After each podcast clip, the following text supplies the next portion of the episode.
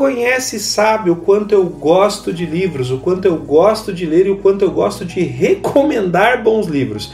Essa é a razão principal pela qual eu comecei o meu Clube do Livro, um espaço onde eu consigo compartilhar notas sobre o que eu já li e também sobre o que eu estou lendo. É um convite para que pessoas como você possam ler comigo, compartilhando impressões, opiniões nos comentários. Para começar o meu clube do livro, eu escolhi uma obra fantástica. É a vigésima, melhor, a edição de vigésimo ano comemorativa de The Pragmatic Programmer, um dos livros mais relevantes, mais importantes influentes da história da engenharia de software. Ele foi escrito por dois caras muito, muito relevantes na comunidade. Um deles é o Dave Thomas, que inclusive é signatário do Manifesto Ágil. O outro é o Andy Hunt. Eles escreveram a primeira edição do livro em 1999 para ajudar os clientes deles, já na época, a criar software de melhor qualidade. Nesse vídeo eu quero falar com você especificamente sobre o primeiro capítulo de The Pragmatic Programmer, que já começa um pouquinho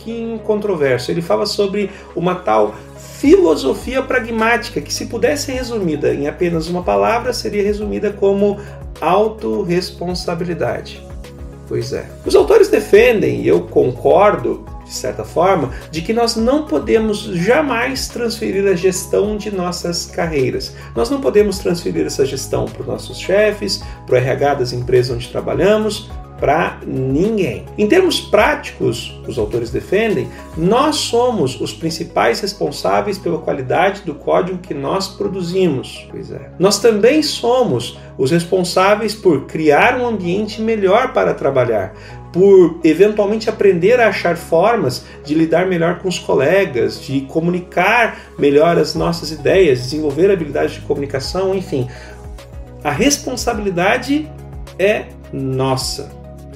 Eu chego até a brincar com a ideia, uma frase do Martin Fowler que fala algo do tipo: você pode mudar a sua organização ou você pode mudar a sua organização. Entendeu o trocadilho?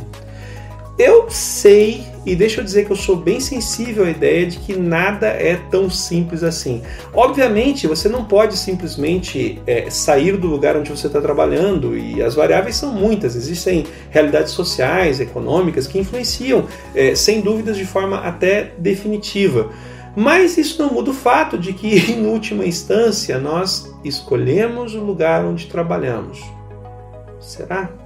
Se não estamos satisfeitos com o ambiente, se não estamos satisfeitos com as condições de trabalho, com os colegas, sempre podemos achar outro lugar para trabalhar. Thomas e Hunt vão mais longe ainda. Eles falam de que é, competência, nossa, nosso conjunto de conhecimentos, nossas habilidades, nossas atitudes, tudo isso acrescenta valor no nosso trabalho, no nosso resultado é nosso mecanismo de barganha com o lugar onde estamos trabalhando. Por isso, desenvolver competências, adquirir conhecimento é algo natural de acontecer fora do horário de 8 às 18. Ou seja, você aprende em casa, a responsabilidade é do profissional. Segundo Thomas e Hunt, é, programadores pragmáticos investem na aquisição de conhecimento. Eles fazem isso de maneira habitual e buscam sempre diversificar é, é, o seu tempo investindo em apostas certas e incertas, de uma forma mais ou menos parecida com a que investidores financeiros fazem. Isso tudo acaba gerando no futuro garantias de retorno ou compensação satisfatória. Se nós desenvolvemos as competências certas, conhecimentos, habilidades e atitudes, consequentemente conseguimos resultados melhores. É algo como gerenciar um portfólio. Eu gosto dessa ideia. Thomas e Hunt também falam que, veja só, como programadores pragmáticos, é nosso trabalho oferecer soluções e não desculpas.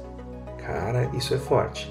Se o prazo ou orçamento são restrições, é nosso trabalho encontrar formas de fazer entregas da melhor forma possível com aquilo que nós temos.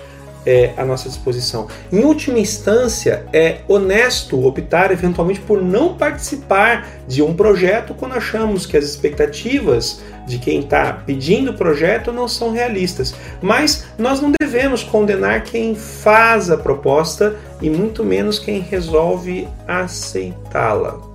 Mais ainda, Programadores pragmáticos pagam suas dívidas, dívidas técnicas eu estou falando. Não apenas aquelas que eles contraem, mas também as de outro. Não apenas as de agora, mas aquelas que são herdadas de profissionais do passado, ou quem sabe até da gente mesmo.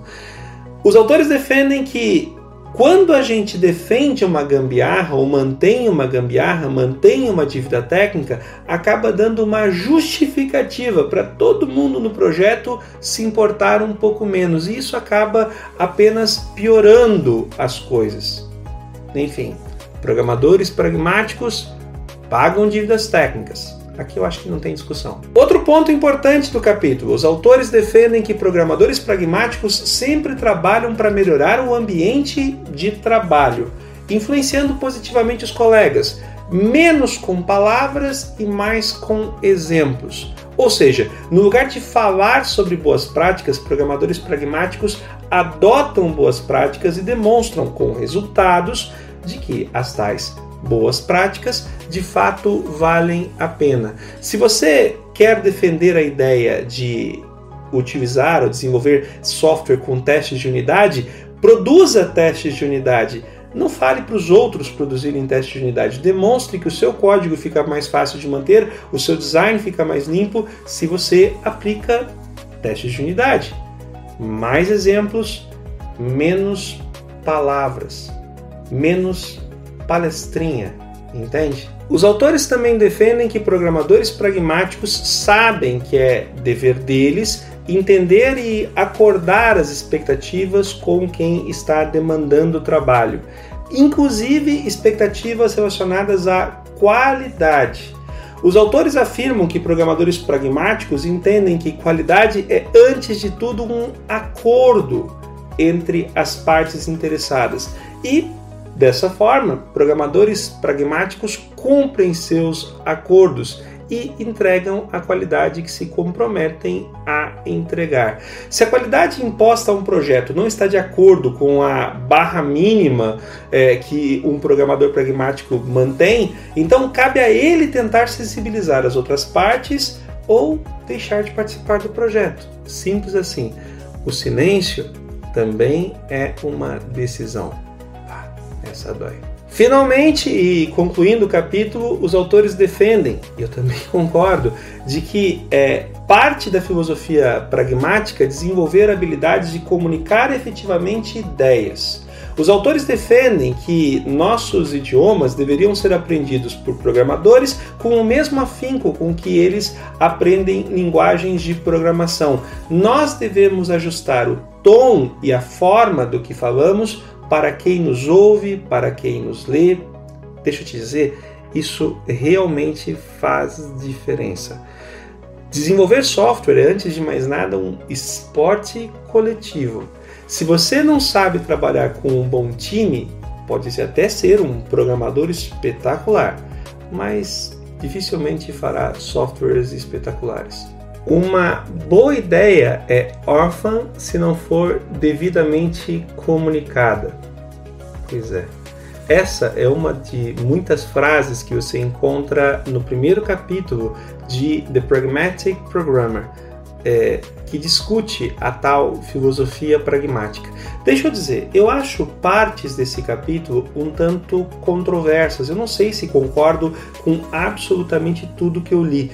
Em outros momentos, eu penso que o primeiro capítulo é um combinado de obviedades, mas, como diz um grande amigo meu, é, bom senso está longe de ser senso comum.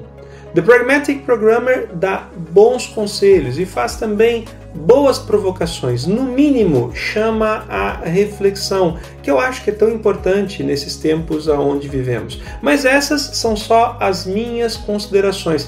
Eu adoraria saber um pouco mais das tuas. Deixa as tuas impressões nos comentários aqui e lá no site oficial do meu Clube do Livro, clubedolivro.elemarjr.com. E se você gostou desse conteúdo, curte, compartilha, ajuda a fazer crescer o canal e em breve vou estar publicando um outro vídeo falando especificamente do segundo capítulo.